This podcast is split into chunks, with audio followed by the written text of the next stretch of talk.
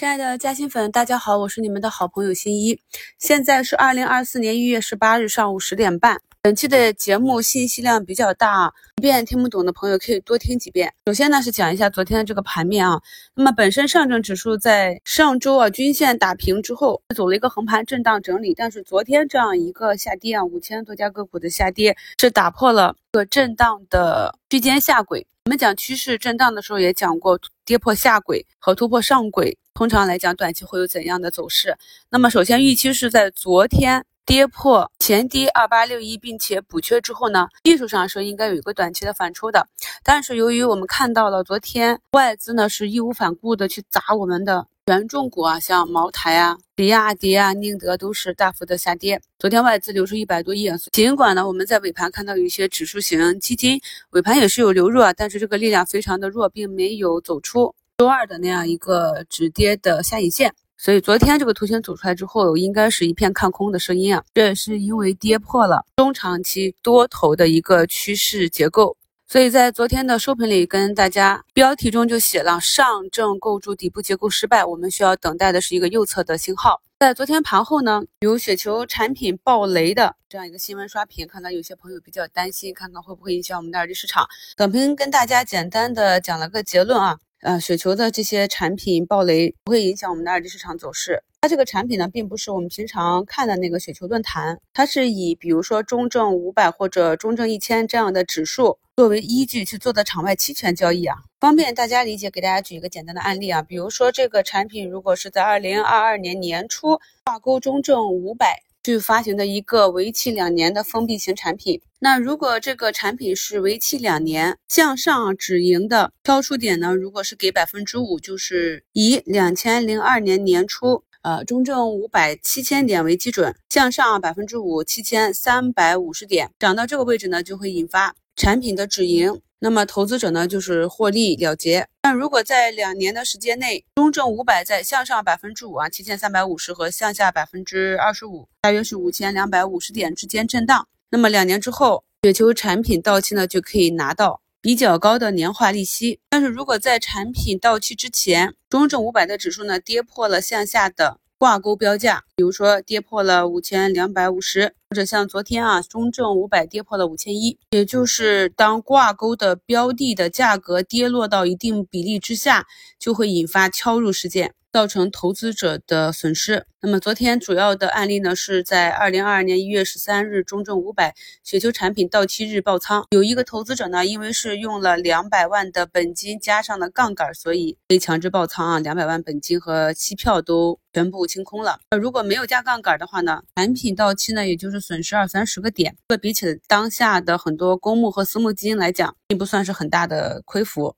那么像这样针对于绑定指数基金去做的场外期货的产品，它的出清并不会引发二级市场上的实质卖出行为，所以不会影响二级市场啊。但是不可否认的是，现阶段有不少私募呢也是到了强平线，有的私募呢是百分之八十啊，也就是零点八净值，有的是零点八五，有的是零点七。所以这块呢，如果指数这里不能够止跌，继续的下行，引发更多的私募基金。触发了平仓线去平仓卖出这一块呢，是会对二级市场造成实际的利空的。类似的情况呢，在二零二二年四月底我们也是经历过的。所以早评里呢，专门跟大家强调了，一定是不加杠杆闲钱投资啊，因为这一段的下杀呢，已经是非逻辑、非理性、完全情绪化。含有很多的被动卖出，所以闲钱投资呢，无非就是等的时间久一点，市场的情绪周期过去，底部的利空出尽，市场呢整体还是会回到一个新的周期，我们的这些浮亏呢也会慢慢的回来。但是如果是加了杠杆，一旦引发爆仓，那么整体的问题就会比较大。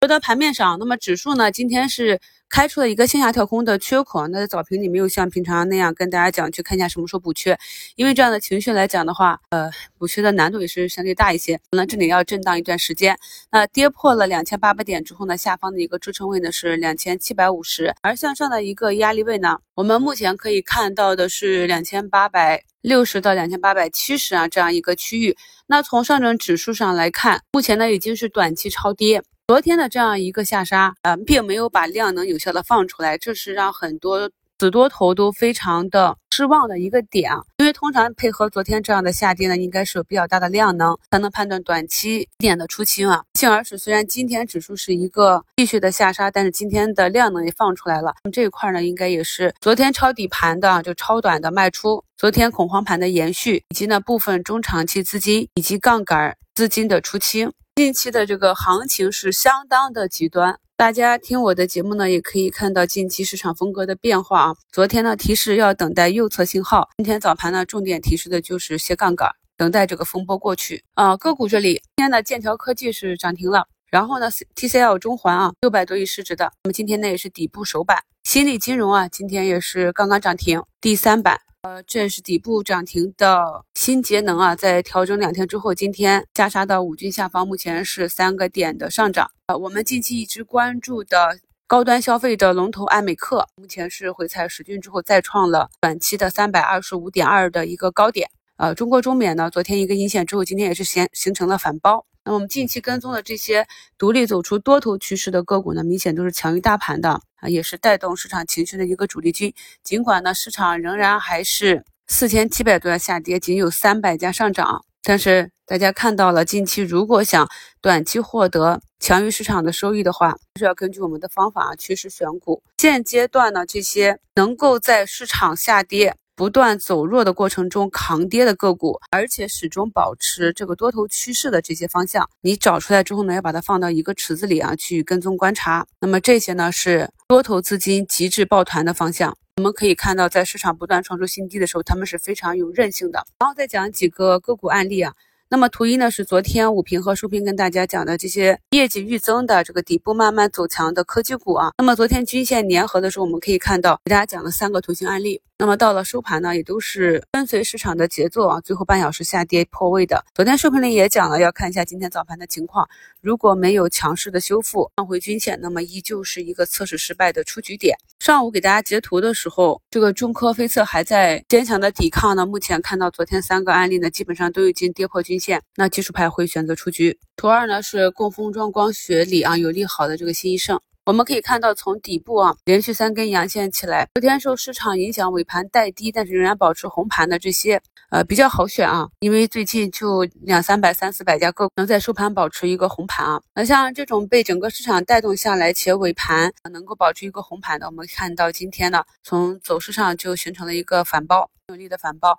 那这是近期看图选股的一个思路。然后就是图三这个医美的龙头啊，它的 K 线图呢也给大家画出来了。我们可以看到第一根阳线之后的调整，以及第二串啊，这连续三根阳线组合的一个新高。目前呢是一个横盘震荡整理。像这种图形呢，正常来讲在交易心理上看到一根阳线之后的回踩之后呢，在第二根阳线后的这个区间震荡呢，也是不太容易去持有的。那么这一类的图形呢，我也是在股市投资二点五的趋势啊，趋势变化。底部大阳线规律里呢，跟大家找出相关的案例图形，总结过类似的案例了啊。那我们带着这样的预期去看个股的走势。虽然今天市场比较弱，但是在今天早评下方的评论区看到不少朋友也是呃观察到了这些近期走强的光伏啊、医美啊，基本上都是盘内的红盘标的啊。所以现在呢，也是越来越多的朋友理解到这种趋势选股的重要性。这也是我们新一期的课程里面有一半的课程都是在讲趋势的一个原因。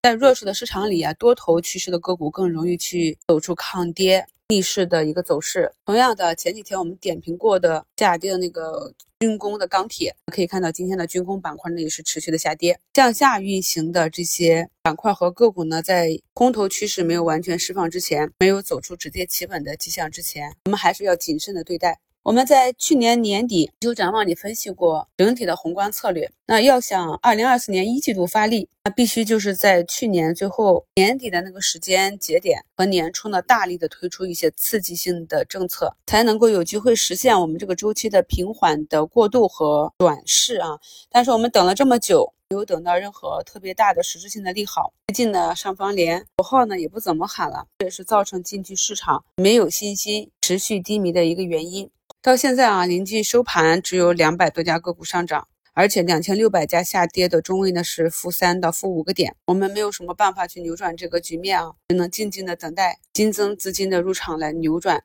这个恐慌的市场情绪。再就是同时反复检查自己持。有的这些个股的一个中长期的成长逻辑。其实我们现在各项社会数据都已经在慢慢转好，只是市场情绪已经逼近了一个绝望的状态。所谓要。多头不死，空头不止啊！现在也是多杀多啊，多头也快死的差不多了。那这里已经触发了一些中长期持股的技术投资者的出局指标啊，所以现阶段呢，可说可讲的也不多。对于我来讲，虽然说手中布局的这些个股在二零二四年也是跟随市场的节奏下跌啊，但是在检查行业和公司逻辑之后，又是一个成长预期，并且估值呢也是杀到了历史底部分位，仍然想持续布局，所以就没有卖出的理由啊。目前呢，指数呢慢慢的向二七五零推进，看一下下午行情将如何演绎。感谢好朋友们的一路陪伴，我们下午收评再聊。